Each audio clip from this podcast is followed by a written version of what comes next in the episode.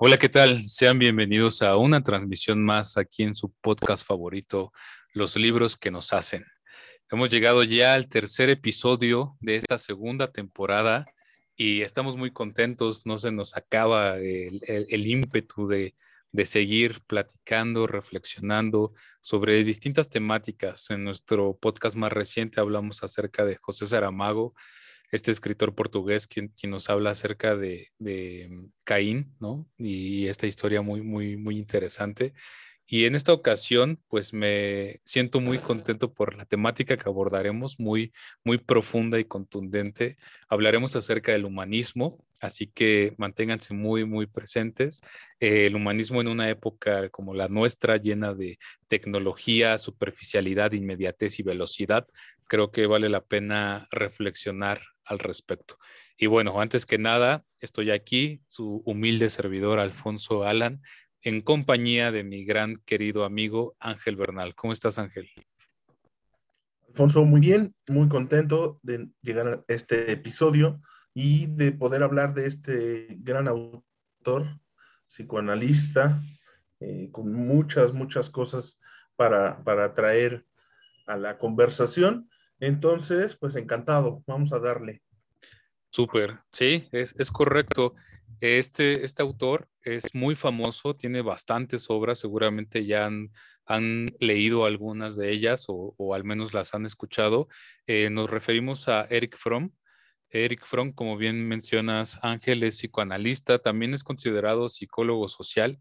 Eso me parece muy interesante porque, pues bueno, eh, ustedes sabrán, queridos escuchas, que, que una de mis pasiones es la psicología social y, tiene varios aportes al respecto, ¿no? Pero también es considerado filósofo humanista y, el día de hoy haremos un énfasis en estas temáticas.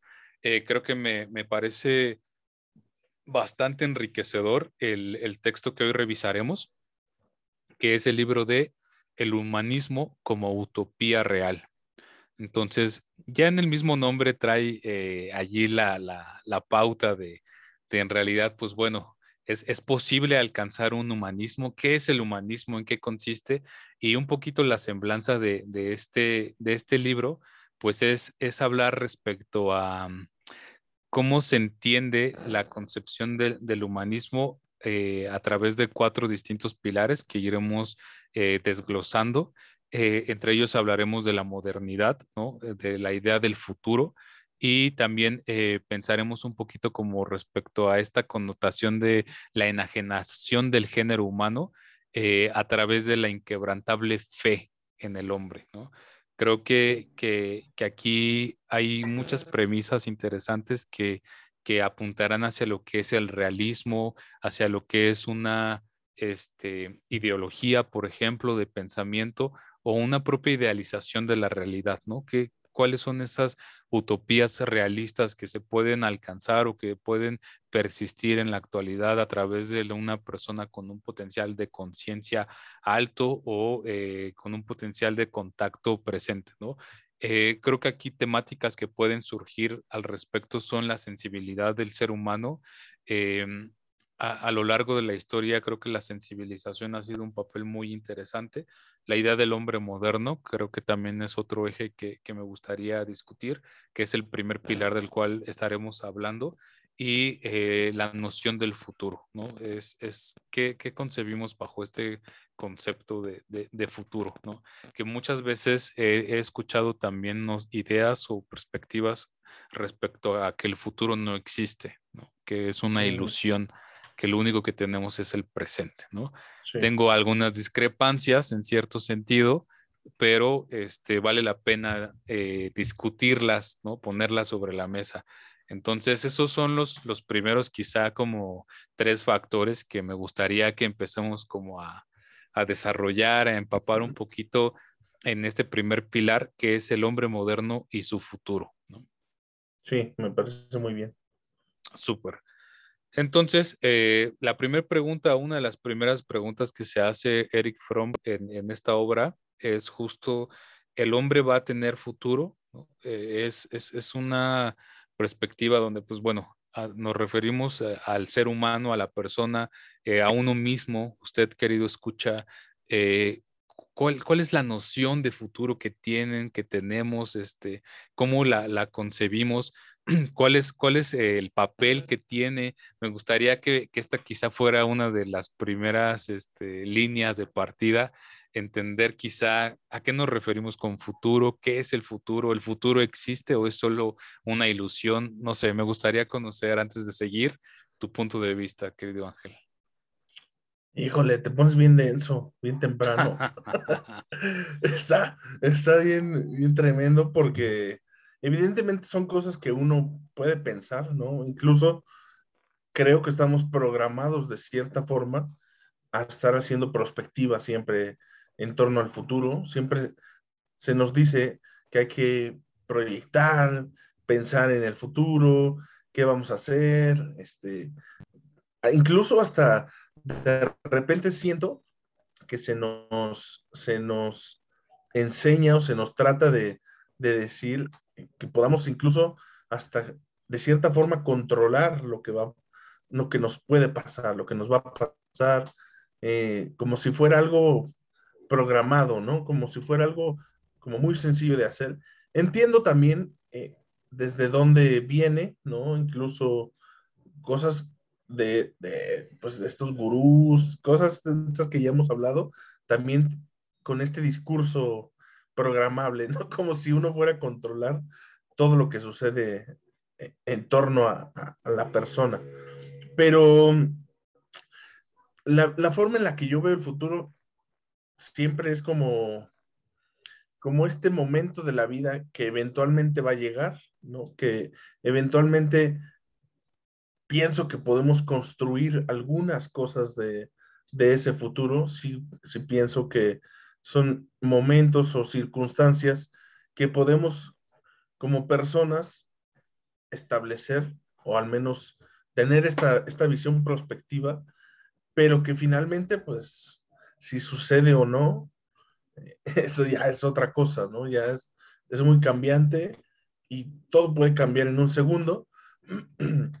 Creo que hay situaciones justo en la misma vida que, hacen que tal vez esta proyección que habías tenido se desmonte por completo y cambie por completo la forma en la que percibías lo que iba a ser el futuro, todo lo que creías respecto a lo que podrías o no hacer en el futuro, la manera en la que te relacionabas con incluso tu presente y tu pasado, ¿no? Creo que hay mucho, digo, es muy, muy cambiante, pero no sé, yo lo veo como un punto en el que está, está bien concentrarse, está bien proyectar, está, está interesante pensar como a dónde podemos llegar como personas pero tampoco me clavo demasiado en eso. Ok, ok, ok. Eh, o sea, me parece, me parece muy, muy interesante esto que mencionas. Este, no, no diría que es un equilibrio perfecto, ¿no? Entre, o sea, sí, sí prospectar o sí proyectar, pero no clavarse demasiado porque puede ser también un poco ambiguo, ¿no? O sea, quizá uno lo puede interpretar como de, ni, ni mucho, ni tampoco, el punto exacto, el punto medio, la armonía, o sea, creo que puede ser ambiguo, pero entiendo tu punto. Creo también que este, hay, hay, hay, algo que me encanta que dice este Frondizi respecto al aquí y el ahora, ¿no? O sea, en, en, en este New Age, ¿no? O escritos posmodernos o, o de pronto también superficiales que, dicen que lo más importante es el aquí y el ahora y que nada, nada, nada, más importa. Y me parece una lectura mal mascada, ¿no? Muy, muy mal procesada de la relevancia que puede tener el referente empírico, ¿no? Porque la empiria es fundamental en la toma de decisiones de las personas.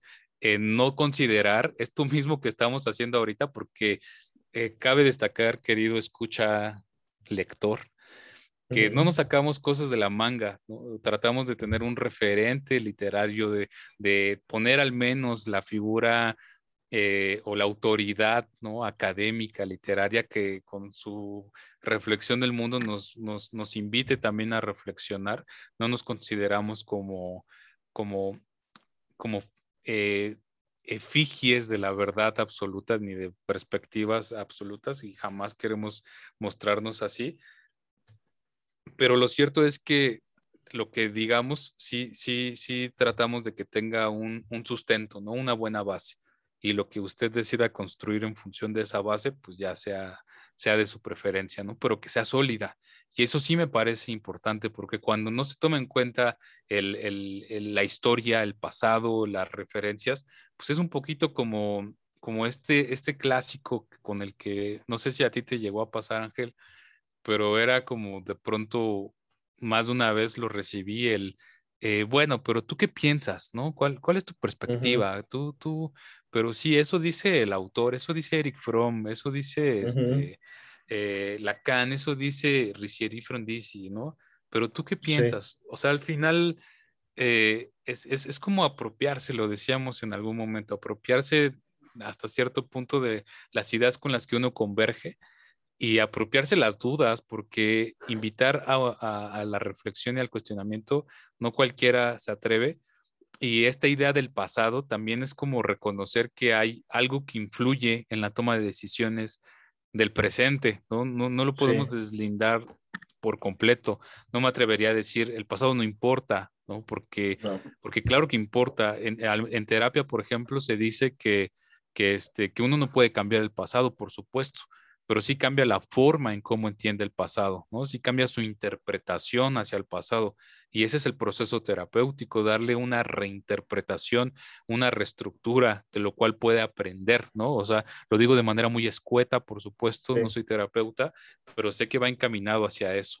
Y, y, lo mismo el futuro, ¿no? O sea, porque el futuro, este, evidentemente puede tener cierta incertidumbre, pensar demasiado tiempo, pasar demasiado tiempo proyectando, prospectando, sin, sin aterrizar acciones en el presente, pues puede ser caótico, puede ser origen de una especie de, de, neurotismo, ¿no? De neuracidad, ¿no? No sé bien cómo traducirlo, ¿no?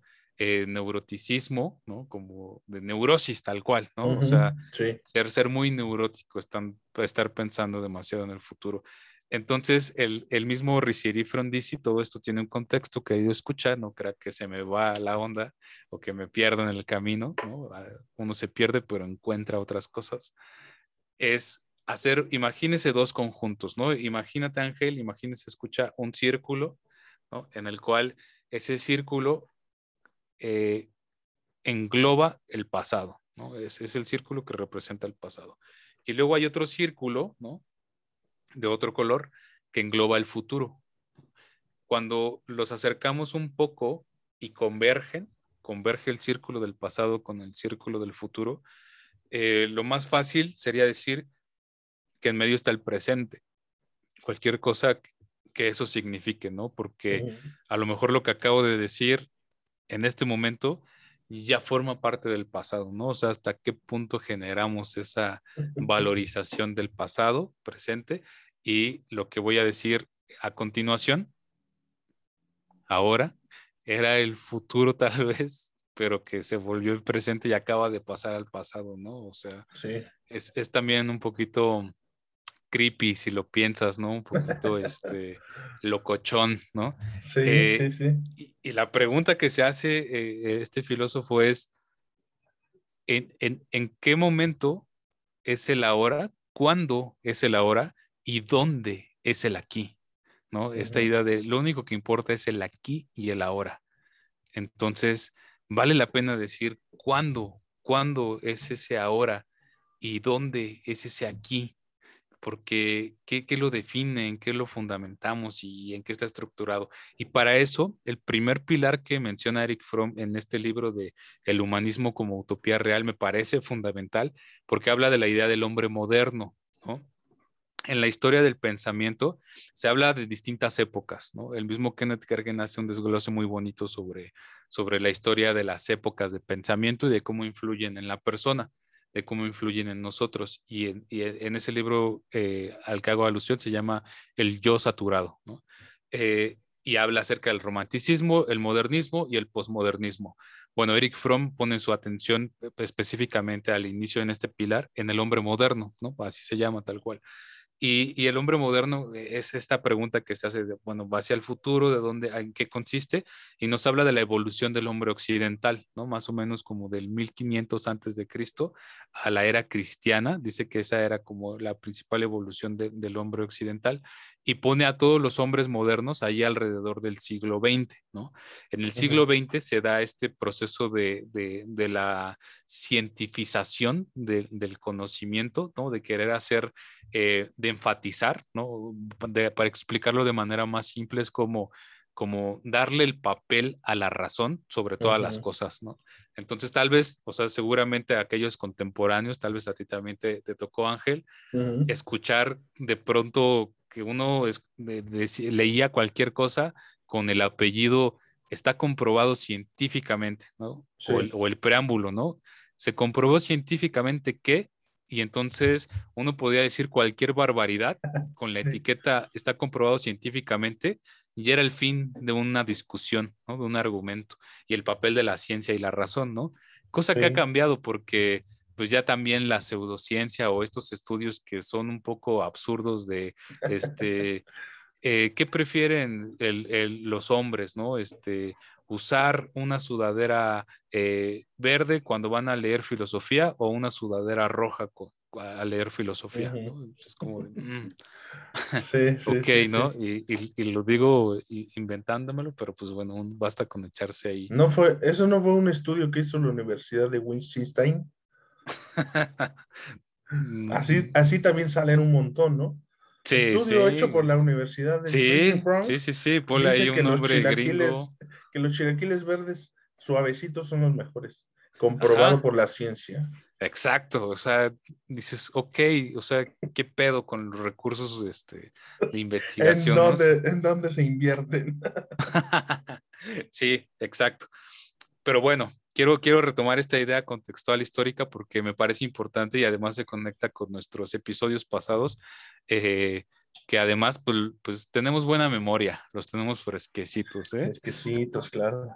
Eh, y esto es, es, es, maravilloso. E, el hombre, en esa época, o sea, al hablar del hombre occidental, en la época que mencioné del 1500 antes de Cristo a la era cristiana, no tenía conciencia de sí mismo.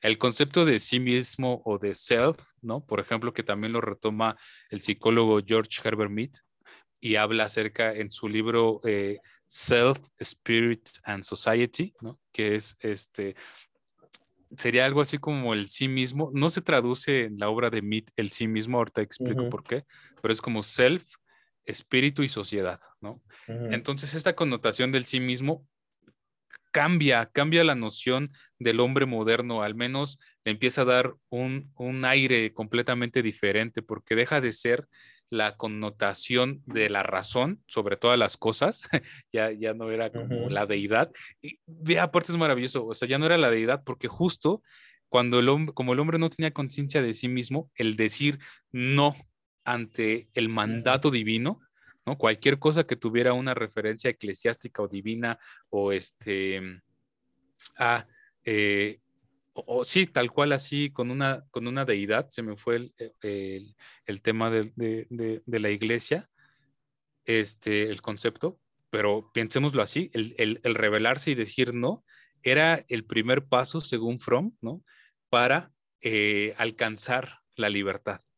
Mm. Y e, es una libertad que puede interpretarse en, algunas aristas pequeñas como la libertad de pensamiento, la libertad identitaria, y ya no soy quien me dice ser esta, este mandato divino, eh, soy quizá quien decido ser, soy una Barbie girl, o sea, al final también se vuelve consumo, ¿no? Sí, eh, porque Eso, eso también es parte de la era moderna de lo más importante eres tú, tú eres especial, tú eres único, lo que tú quieras es lo, que verdaderamente importa. E, es una herencia de, la modernidad, ¿no? Sí. Y, entonces vemos ese pensamiento de, revelación ante el mandato divino, reconocer el concepto de sí mismo, por un lado empuja como a, esta, a este abuso del consumo, a, a este abuso desde el consumismo, pero por otro lado, cambia la connotación de la persona porque le empieza a dar un factor eh, independiente,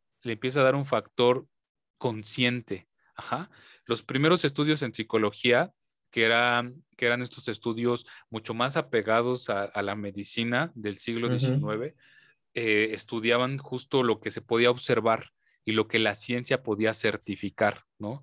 Por el método científico podía certificar a través de una de sus premisas que es la observación, la comprobación, ¿no? Y, la predicción, ¿no? Es, eh, en, tres sencillos procesos de los cuales se desprenden más, ¿no? Pero como la, etimológicamente psicología significa estudio de la mente, pero no se sabe con precisión exactamente qué es la mente, ¿no? Y me atrevo a decirlo así porque puede haber definiciones de la mente desde la psicología, desde la filosofía, desde las neurociencias, eh, desde la psicología positivista, desde la psicología social, desde la sociología, eh, y en realidad, eh, decía un, profesor, pues es que ni siquiera existe un premio Nobel en psicología, ¿no? Y el día que exista, probablemente quien descubra qué es la mente, se va a ganar el premio Nobel de psicología. Pero, pero a la fecha no hay, o sea, y los primeros estudios que eran, que asumían que la mente estaba en la cabeza o en este, o en, eh, o en alguna parte del cuerpo, era literal abrir el cuerpo y buscar dónde estaba eso, ¿no? Es, eso que es la mente. Por eso, por eso en ocasiones digo, pues, cualquier cosa que eso signifique. Pero que sí se puede observar el comportamiento. Y el comportamiento se observa de tal forma que se puede medir, se puede cuantificar y entonces pues se puede tratar de predecir. Yo, yo a lo mejor en la psicología eh, desde el positivismo, positivista, no, no confundir con optimismo, ¿no? porque estoy hablando de una, de una epistemología de conocimiento que es el pensamiento científico que asume eh, la objetividad como un punto de partida. Desde la psicología positivista puedo cuantificar cuántos cigarrillos se fuma una persona, ¿no? Pero, pero cosas que no puedo cuantificar fácilmente son las razones que lo llevan a fumarse ese cigarrillo. Es, son las motivaciones afectivas, son los problemas ¿no? Eh, a nivel personal con la familia. Entonces, el sí mismo se vuelve un parteaguas porque rompe lo que en ese tiempo estaba como en auge, que era el conductismo de Watson, ¿no? Y es un pensamiento decimonónico, es un pensamiento del siglo XIX, newtoniano, de acción-reacción. ¿no? Si yo hago algo, entonces sucede otra cosa. Si A, entonces B. A toda acción corresponde una reacción. Y lo mismo pasaba con la persona en el comportamiento humano, así se entendía. ¿no? Si, si yo pongo un estímulo a, a, alguien, voy a obtener una respuesta, ¿no? Estímulo-respuesta. ¿no? Entonces, romper con ese paradigma de, es a través de la idea del self o del sí mismo fue, fue revolucionario porque eso lleva a, a dar por entendido que la persona se puede cuestionar a sí misma y decir, a ver, si yo tengo frente a mí un estímulo, no voy a ir deliberadamente a tomarlo. Puedo detenerme y cuestionarme y decir, a ver, ¿Por qué quiero este estímulo? ¿Por qué quiero tomarlo? ¿Me va a ayudar? ¿No me va a ayudar? Ese, es, esa autorreflexividad que, tiene uno mismo es un valor muy, muy valioso del ser humano porque nos da la pauta a no establecer cánones convencionales deliberados y predecibles, aunque regularmente hay una tendencia a pero eso no significa que eso defina al ser humano. Entonces, toda esta connotación de la modernidad y del hombre moderno y de empujar hacia dónde va, me parece maravilloso porque es tan solo el primer pilar de este texto, eh, el humanismo como utopía real, que empuja a saber, pues bueno, qué es lo que queremos y por qué queremos eso, ¿no? ¿Por qué, ¿por qué empujamos hacia un futuro donde quizá hace 20 años la idealización del futuro en un niño era, era impregnar la connotación de una familia, ¿no? Sí. De una casa, de un carro, de viajar, ¿no? O sea, cuatro estándares muy convencionales que, que, muchos niños querían o aspiraban. Cosa que quizá en la época contemporánea se ha convencionalizado a, no tener hijos, eh, no casarse, eh, vivir eh, solos tal vez, ¿no? O tener una, un amigo no humano de compañía, ¿no? o una mascota, póngale el nombre que quieran. O perrijo. Un gatijo o perrijo, que ahora se, se normaliza, me explico. Entonces, son, son patrones. No digo que esté bien o esté mal una u otra, ¿no? la verdad es que todo esto va más allá de, de, esas connotaciones de bueno o malo, sino que son interesantes, son interesantes al observar hacia dónde empujan. Sí, Pero bueno, esta es, esta es la introducción. Esto solo es la introducción de este libro.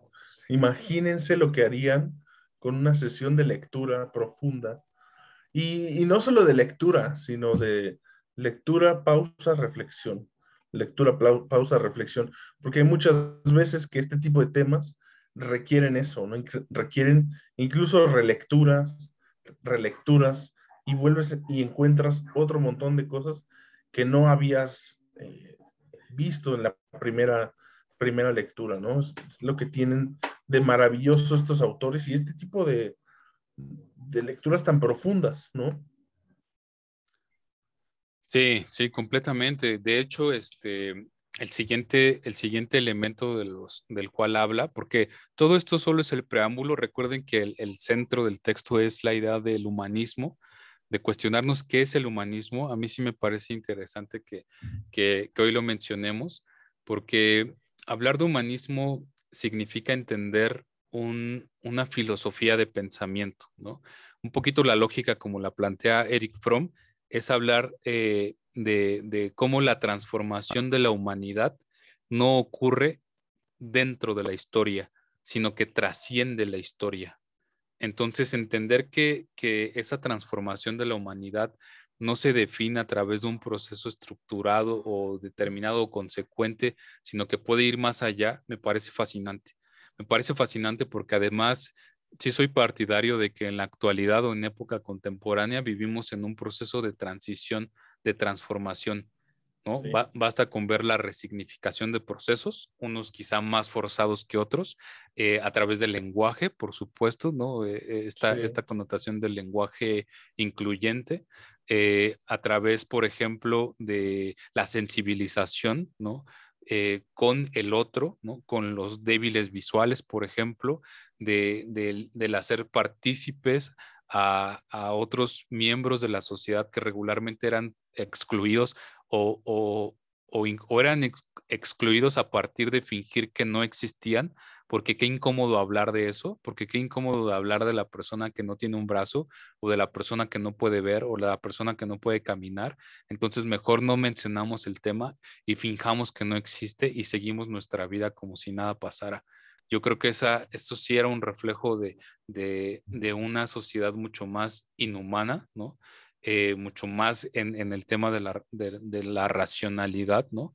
De lo que importa es este u otro factor cuantificable, medible, y eh, nos dice que, se trabaja en colectividad, que no hay una, que, no hay una eh, redención de la, de la humanidad, ¿no? Sino que, este, perdón, que, que hay una redención de la humanidad y no solo del individuo. O sea, no se trabaja de manera separada, sino en colectivo la, connotación del otro se vuelve un factor importante en la toma de decisiones de lo que uno es, porque este cuestionamiento, y lo podemos ver en distintas aristas, ¿no? Ahorita solo mencioné el tema del lenguaje, este, mencioné también, por ejemplo, eh, segmentos de la sociedad que a veces son este, excluidos, pero también podríamos hablar del género o de la equidad de género o, de, de, de, esta transformación en nuestra realidad, ¿no?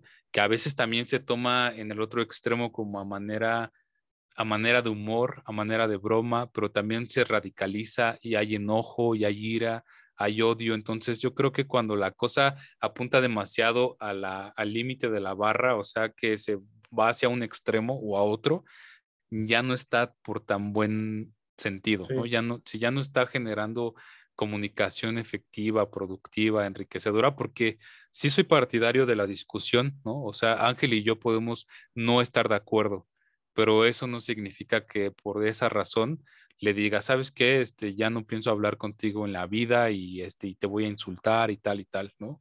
Al final, pues bueno, es entender cómo los puntos de vista de otra persona pueden ayudarme a entender mejor lo que, lo que estoy entendiendo ahora o cómo pueden no, no solo complementar, sino a lo mejor abrirme el panorama a otra perspectiva que no conocía y a la cual, pues si estaba cerrado completamente, jamás iba a tener acceso.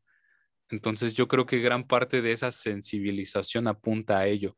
sensibilización de la, de la humanidad o de la persona no, no, no tiene nada que ver con esta idea de, de llorar por todo o de decir, ay, qué sensible eres y qué débil eres. Todo lo contrario, siempre soy partidario de que contactar con una emoción, reconocer con lo que uno no está de acuerdo o con lo que le hace sentir mal a uno, es un acto de valentía, es un acto de decir, eh, requiere, requiere valor de, decir, no me siento bien y me quiero ir o tengo ganas de llorar y voy a llorar, ¿no? Para nada es un acto de debilidad.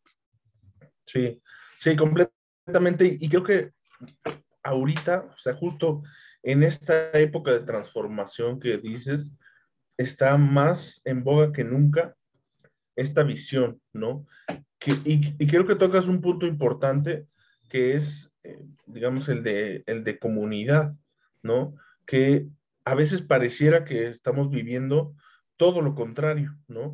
En vez de, en vez de buscar esta suma, eh, de cambios, digamos, positivos o que pueden ser cuestionables en, todo sentido, eh, pareciera que más bien el, asunto es como, bueno, y es que también tiene que ver un poco con, con el tema capitalista, todo esto que ya alguna vez platicamos del modelo en el que nos construyen un poco la, mente, ¿no? Sobre eh, la, digamos, el, poder de lo individual, cómo lo, lo vuelven tan, tan importante, ¿no? Y entonces pierde un poco todo esto que estás comentando, que, tiene todo el sentido del mundo y que creo que es fundamental traerlo de nuevo a la conversación, aunque sea. Sí, sí, sí, sí, bastante. O sea, al final, eh, este pensamiento, mm, pongámoslo así, ¿no? O sea, igual y, se derrumban algunas connotaciones convencionales de, algunos, este, igual y se reafirman por un sentido de, de a mí no me van a decir cómo soy, ¿no? Y, y psicología inversa, coloquial y vulgarmente dicho, ¿no? Sí. Este, pero bueno, o sea, lo cierto es que eh, esta, esta idea de que eres especial, eres único, eres este, eh, un, un, un, universo, ¿no? En un mundo, eh, es, es, es, es, falso, o sea, no, no te lo creas del todo, ¿no? No, no, no, no va por allí el asunto. Eh, existen muchas, muchas cosas que nos hacen diferentes, ¿no? Existen muchos, muchos diferenciadores, lo podría decir así. Eh, otros, otros se construyen, otros, otros se van trabajando a través de la disciplina.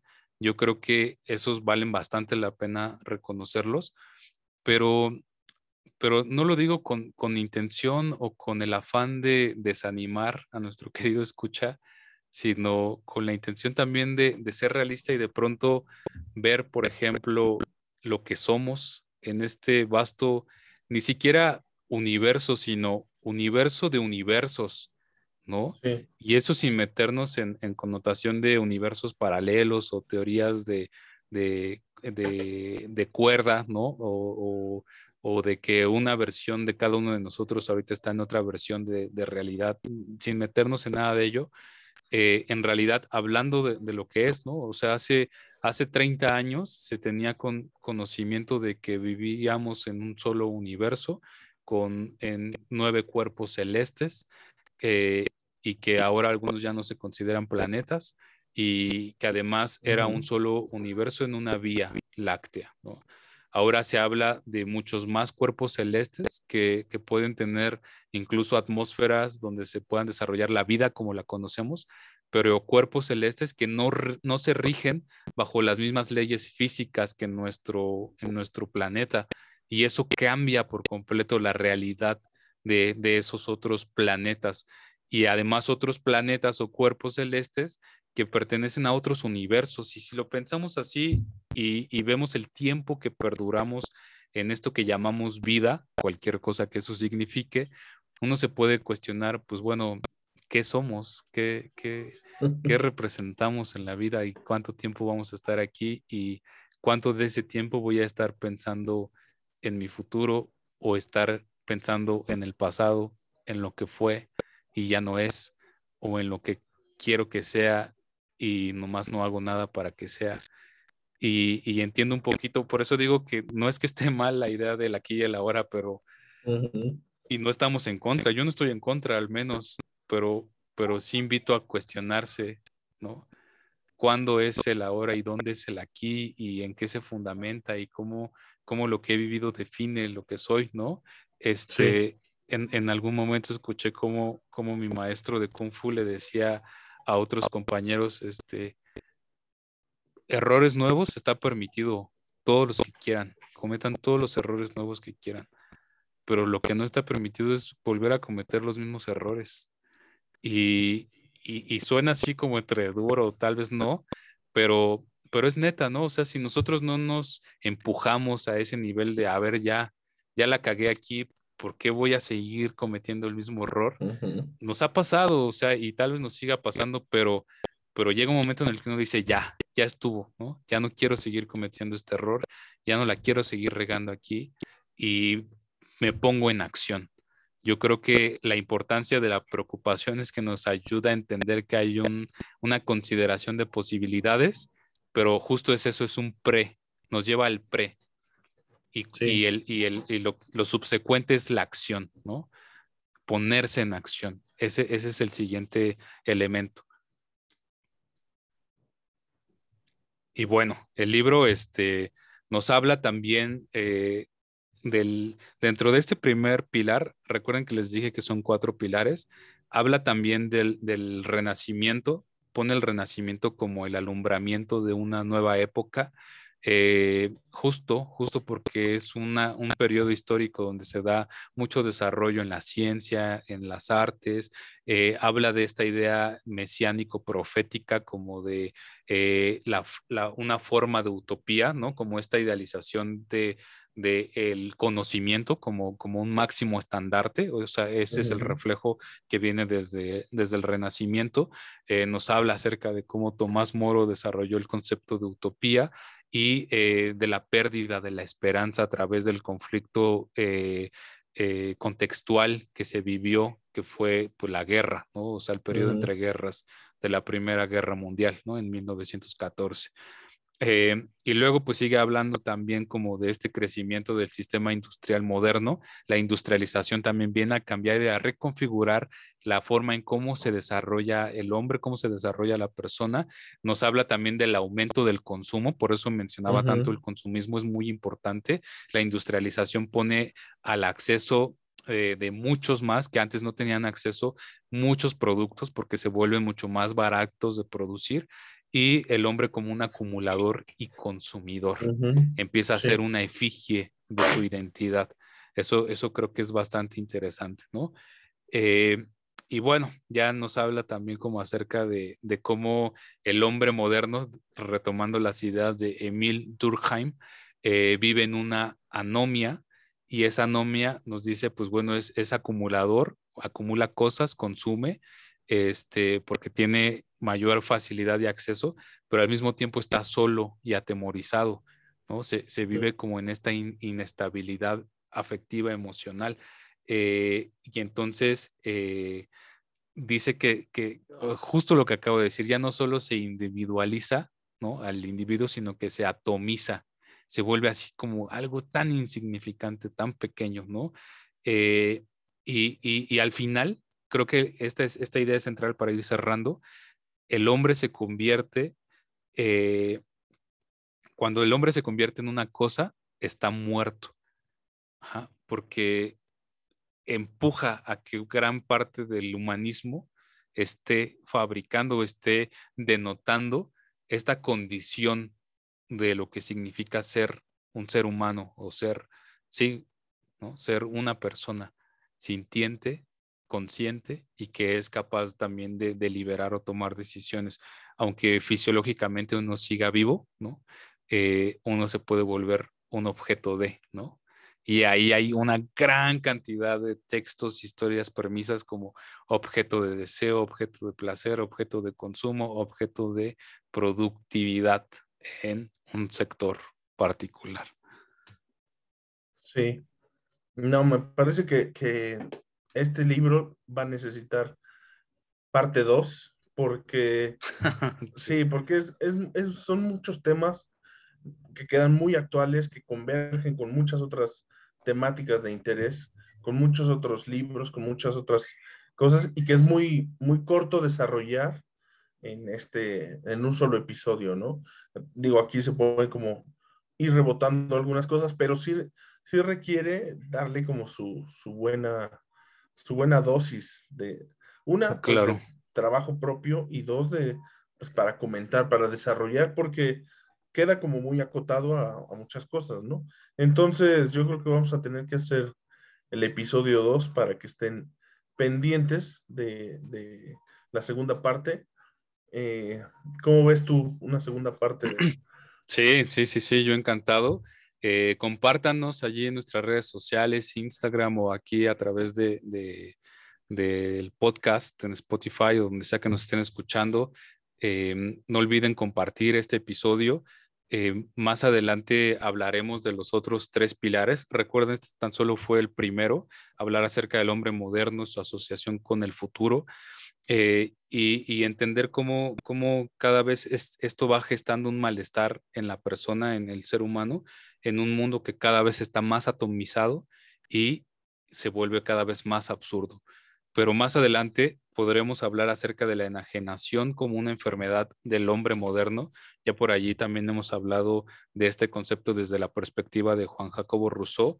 Eh, el, tercer pilar habla acerca de la indiferencia como una nueva manifestación del mal. Creo que también es algo que apenas si se tocó hace, hace un poco con, con estos ejemplos de fingir que hay situaciones o personas o sectores de la realidad que no existen y la alternativa, que es el renacimiento, nos habla del humanismo, que es como su propuesta final. Entonces sí, yo, yo superpuesto para seguir hablando de este gran tema. Me parece muy, muy interesante retomar o reflexionar y poner sobre nuestras consideraciones contemporáneas este tipo de preguntas. Sí, buenísimo. Pues muchísimas gracias. Hasta aquí llegamos con nuestro episodio número 3 eh, de los libros que nos hacen. Recuerden seguirnos en Spotify, denle clic en suscribirse. También para quien nos vea en YouTube, aplicar ahí el botoncito, la campanita, darle like al me gusta. Todo esto nos ayuda a poder seguir llegando a más gente y que invitar siempre a la lectura, a la reflexión y al compartir, ¿no? Así es. Cuídense mucho y pues bueno, los esperamos en el siguiente episodio. No olviden compartir, compartir. Estamos aquí discutiendo, hablando y filosofando o tal vez simplemente diciendo cosas que a lo mejor ustedes hilan y les da algún sentido o no. Pero pues bueno, nos gustaría conocer también eh, qué, qué les pareció. Muchas gracias por habernos escuchado el día de hoy. Que pasen un excelente momento, instante. Un excelente aquí y ahora. Cualquier cosa que eso signifique. Hasta la próxima.